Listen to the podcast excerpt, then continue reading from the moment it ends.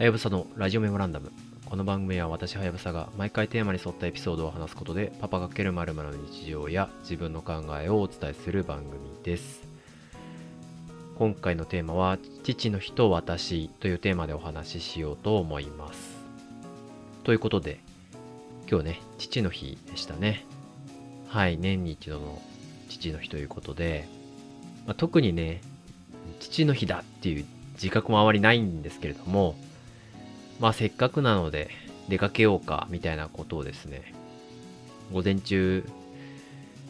こまったり過ごしながら、まあなんとなく決めてですね、昼ぐらいからお出かけしたっていう感じです。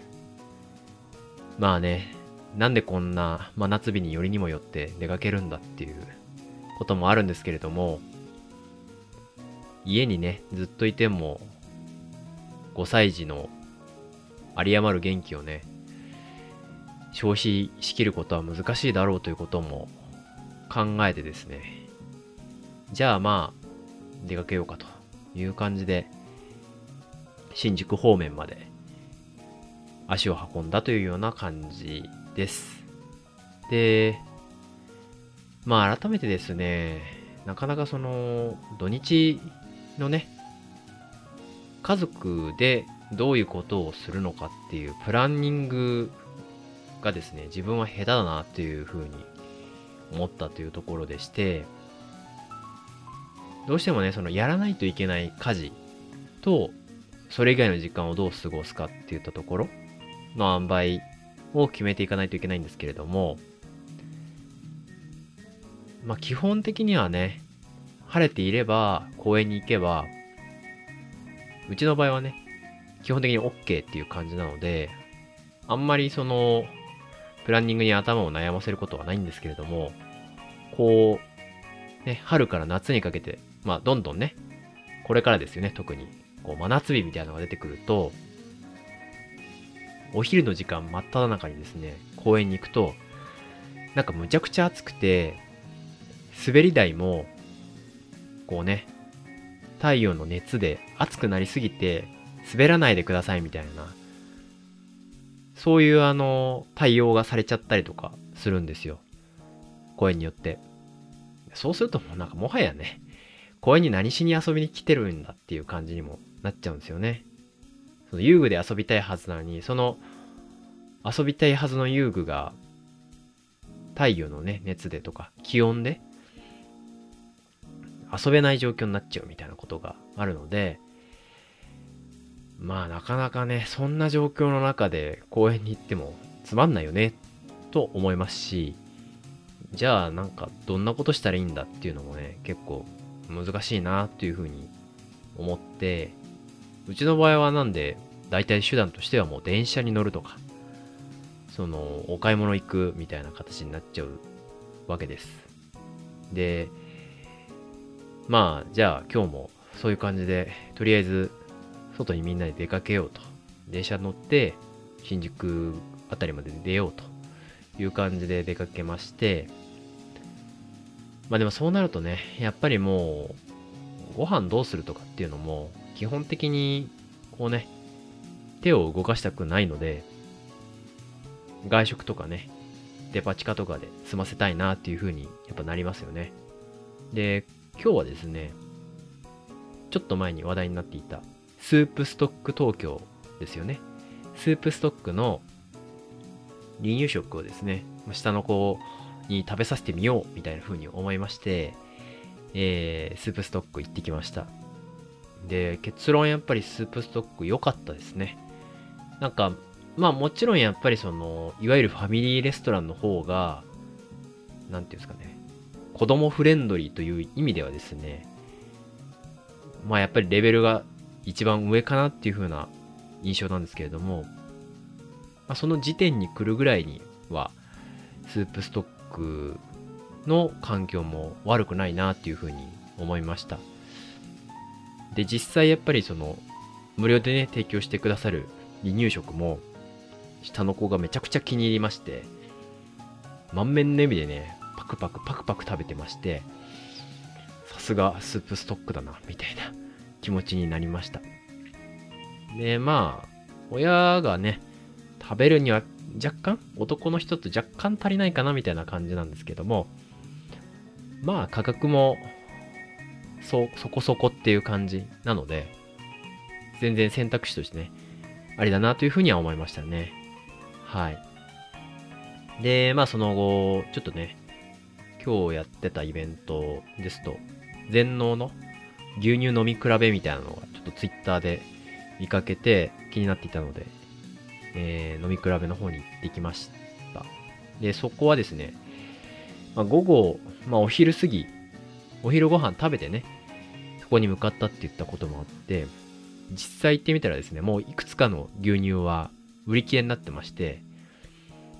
残りその飲める牛乳が限られてるという状況の中ですね、飲み比べをしたというような感じです。本当はね、全種類飲み比べしたかったんですけれども、全部で何種類ぐらいかな。それでも7、8種類はあったのかなはい。といったところで、いろいろな牛乳を飲み比べました。で、実際飲み比べてみると、結構ですね、やっぱり特徴があって、さっぱりめだったとかね、逆にあの、しっかりめだったりとか、あとはちょっとこう、草っぽい、ミネラルっぽい、こう、風味がね、遠くに感じられるとか、いろいろあって、まあ結構ね、実際に飲み比べてみると結構違うんだなっていうのが分かったので、それは面白かったですね。で、まあその後はまあ普通に買い物して、はい。デパ地下に行って帰ったっていう感じなんですけれども、デパ地下も結構ね、まあ、そこそこ混んでまして、父の日ということもあってだと思うんですけども、混んでまして、まあ例にたがわず、我が家もですね、じゃあもう、お弁当でも買って帰ろうよっていうような感じで買って帰りました。で、まあ、結局買って帰って、まあ、ちょうど夕方、家に帰り着いたっていうような感じなんですけども、ようやく夕方ちょっと涼しくて過ごしやすくなったかなぐらいの気候でしたね。本当にあの、この夕方ぐらいの気候がですね、夕方といってももう6時前ぐらいですかね。ぐらいの気候が、まあ、もうちょっと早い段階 ?4 時とかぐらいに来ると、だいぶなんかこう過ごしやすくなるなぁみたいな気持ちになりながらですね。日中はまあなんとかその都市部のね、冷房の効いた建物の中にいたので、まあまあまあ、過ごしやすかったかな、みたいな感じでしたね。はい。一方でですね、まあ父の日とはいえですね、お出かけすると、やっぱりですね、上の子5歳児はですね、なんかこう、退屈になったりとか、自分があんまりこう乗らないところに行くってなると、足が痛いとか言い出しまして、抱っこしろ、抱っこしろってすごいせがんできたんですよね。まあこれがなかなか大変で、とはいえですね、まあ最近なかなかその本人もね、いろいろ頑張っている中で、なんですかね、抑えきれない部分っていうのを、やっぱりどうしても保育園とかね、家でこう態度として表出しちゃうっていうような状況もあったので、なるべくね、本人の意向に沿って抱っこをしたんですけど、まあ、これが大変。やっぱり5歳にもなるとですね、結構な重量なので、ずっと抱っこし続けるのも大変ですし、ね、抱っこしたら下でなんか本人ふざけたりとかするんで、いや、本当に、父の人は何なのかみたいな気持ちには正直なりました。と同時にですね、その家族で出かけて全員が満足できるみたいな状況っていうのを作れる割合って果たしてどれぐらいなんだろうっていうふうに改めて思いましたね。それぞれほら、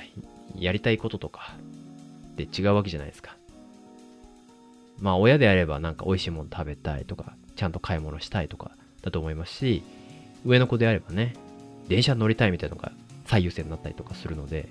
まあ、その辺のね、折り合いをどういう風につけて、みんながまあ、楽しかったねって、こう言って帰ってくるっていうね、